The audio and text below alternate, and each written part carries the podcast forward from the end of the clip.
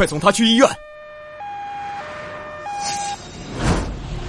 黑月剧团，魔术卡牌，这这到底是？猫洛克陷入了昏迷，有什么东西在他的脑海深处缓缓出现？那是有着黑月记号的魔术卡牌。这张魔术卡牌和猫洛克记忆里的魔术卡牌重叠在了一起，过往的记忆一点点浮现。那是三年前的一个雨夜。站住！别跑！停下！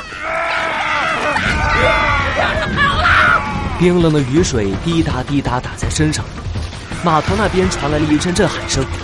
十几个黑衣人叫喊着，他们在追击一只瘦削的猫少年。只见猫少年身上带着伤，喘着气，艰难的躲避着追捕，向码头停泊的船只冲了过去。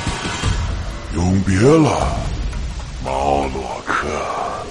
就在猫少年纵身一跃，即将跳上船的那一刻，一张黑月记号的卡牌猛地飞了过来，击中了猫洛克的后脑。猫洛克顿时眼前一黑，坠入了水里。魔术侦探猫洛克，魔术侦探的诞生。一，哎，你醒了！猫洛克睁开眼睛，出现在他面前的是一张圆圆的小鹿脸，一只穿着绿裙子的小鹿兴奋的盯着猫洛克。我是在沙滩那边发现你的，你昏迷了整整两天，医生说你再不醒就危险了。幸好你醒过来了。哦，我叫陆小萌，你叫什么呀？你怎么会倒在沙滩那边呢？我我叫猫洛克，我为什么会？我我想不起来了。嗯嗯。猫洛克的脑袋突然一阵剧痛，陆小萌连忙喊来了鸭子医生。医生，医生，医生，他怎么了？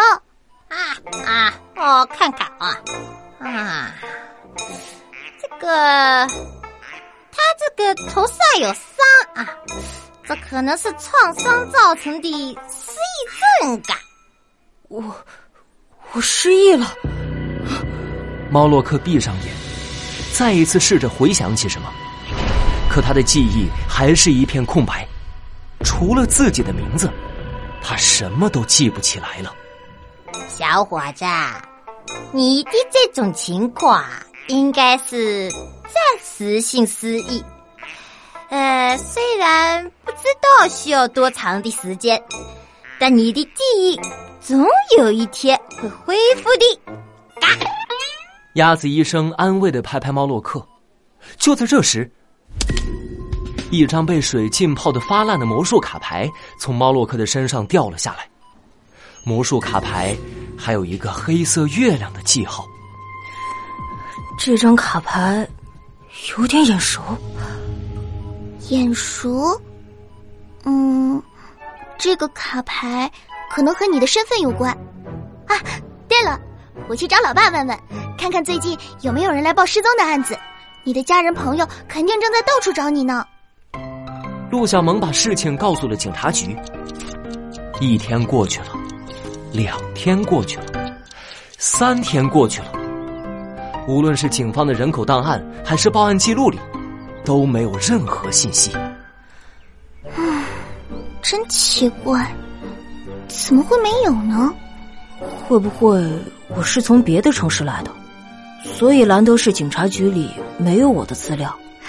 不会不会，这几天我们查了全国的资料，没有一条和你有关。啊，对了，今天就是你出院的日子，干脆我带你到街上转转，说不定你走到熟悉的地方就能想起什么了。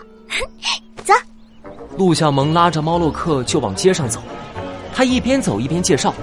这边呢是兰德商业街，里面有超多好看的衣服哦。还有那边的兰德百货里有超级好吃的芝士冰淇淋。嗯，哦，不对了，城市中心是兰德中央广场，往左边走呢，就到兰德银行了。嗯，有想起什么吗？没有。嗯，不过不过什么？不过，陆小萌，你应该是警察学校的学生。哎，你怎么知道的？我没和你说过啊。陆小萌惊讶的睁大了眼睛。猫洛克微微一笑。第一次见面我就发现你戴着绿色的校徽，校徽的样子和兰德市的警徽很像，而且你还和警方一起查找我的信息，对兰德市的建筑地理也特别熟悉，这些都是符合警察的特征。但你的年龄还当不了警察，所以我推理你应该是警察学校的学生。全说中了，该不会，该不会你是个侦探吧？侦探，好像有人这么说过我，但我记不清了。猫洛克陷入了思索。这时，一个矮矮胖胖的身影从银行里跑了出来。哦，是一只仓鼠大叔。他一手拎着一个大大的手提箱，另一只手拿着手机，似乎正在和什么人说话。我已经停好钱了，路要去哪里找你？哎呀！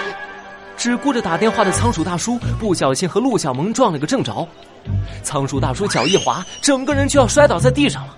陆小萌立刻反应过来，他一个转身，稳稳的扶住了仓鼠大叔。可仓鼠大叔的手提箱却掉在了地上，发出沉重的闷响。这个声音，箱子里难道是？仓鼠大叔，你的手提箱啊？呃，没事没事，呃，我的手提箱没坏了。仓鼠大叔像是触电了一样。他连忙捡起手提箱，紧紧的抱在怀里。绿豆一样的小眼睛紧张的到处乱看。仓鼠大叔，你拎着这么重的箱子是要去哪儿啊？要不要我们帮你拿？呃，不用不用，我自己能行路。我还有事，先走了。仓鼠大叔擦擦脑门的汗，头也不回的就跑了。陆小萌困惑的挠挠头。嗯，这个仓鼠大叔好奇怪啊！他从银行里出来。而且手提包掉到地上的声音可以听出，里面装着的应该是大量的现金。但他的样子非常慌张，而且他还一直拿着手机，好像在和什么人通话。大量现金？难道仓鼠大叔是抢劫银行的劫匪？怎么可能？你看，保安还在银行门口一动不动的站着呢。不过。仓鼠大叔的样子确实很不对劲儿，可是我们没有线索。猫洛克的话还没说完，陆小萌拉着猫洛克就跑。啊，我们去哪儿啊？当然是去找线索了。我是未来的警察，你是，呃，你可能是侦探，我们得调查清楚真相。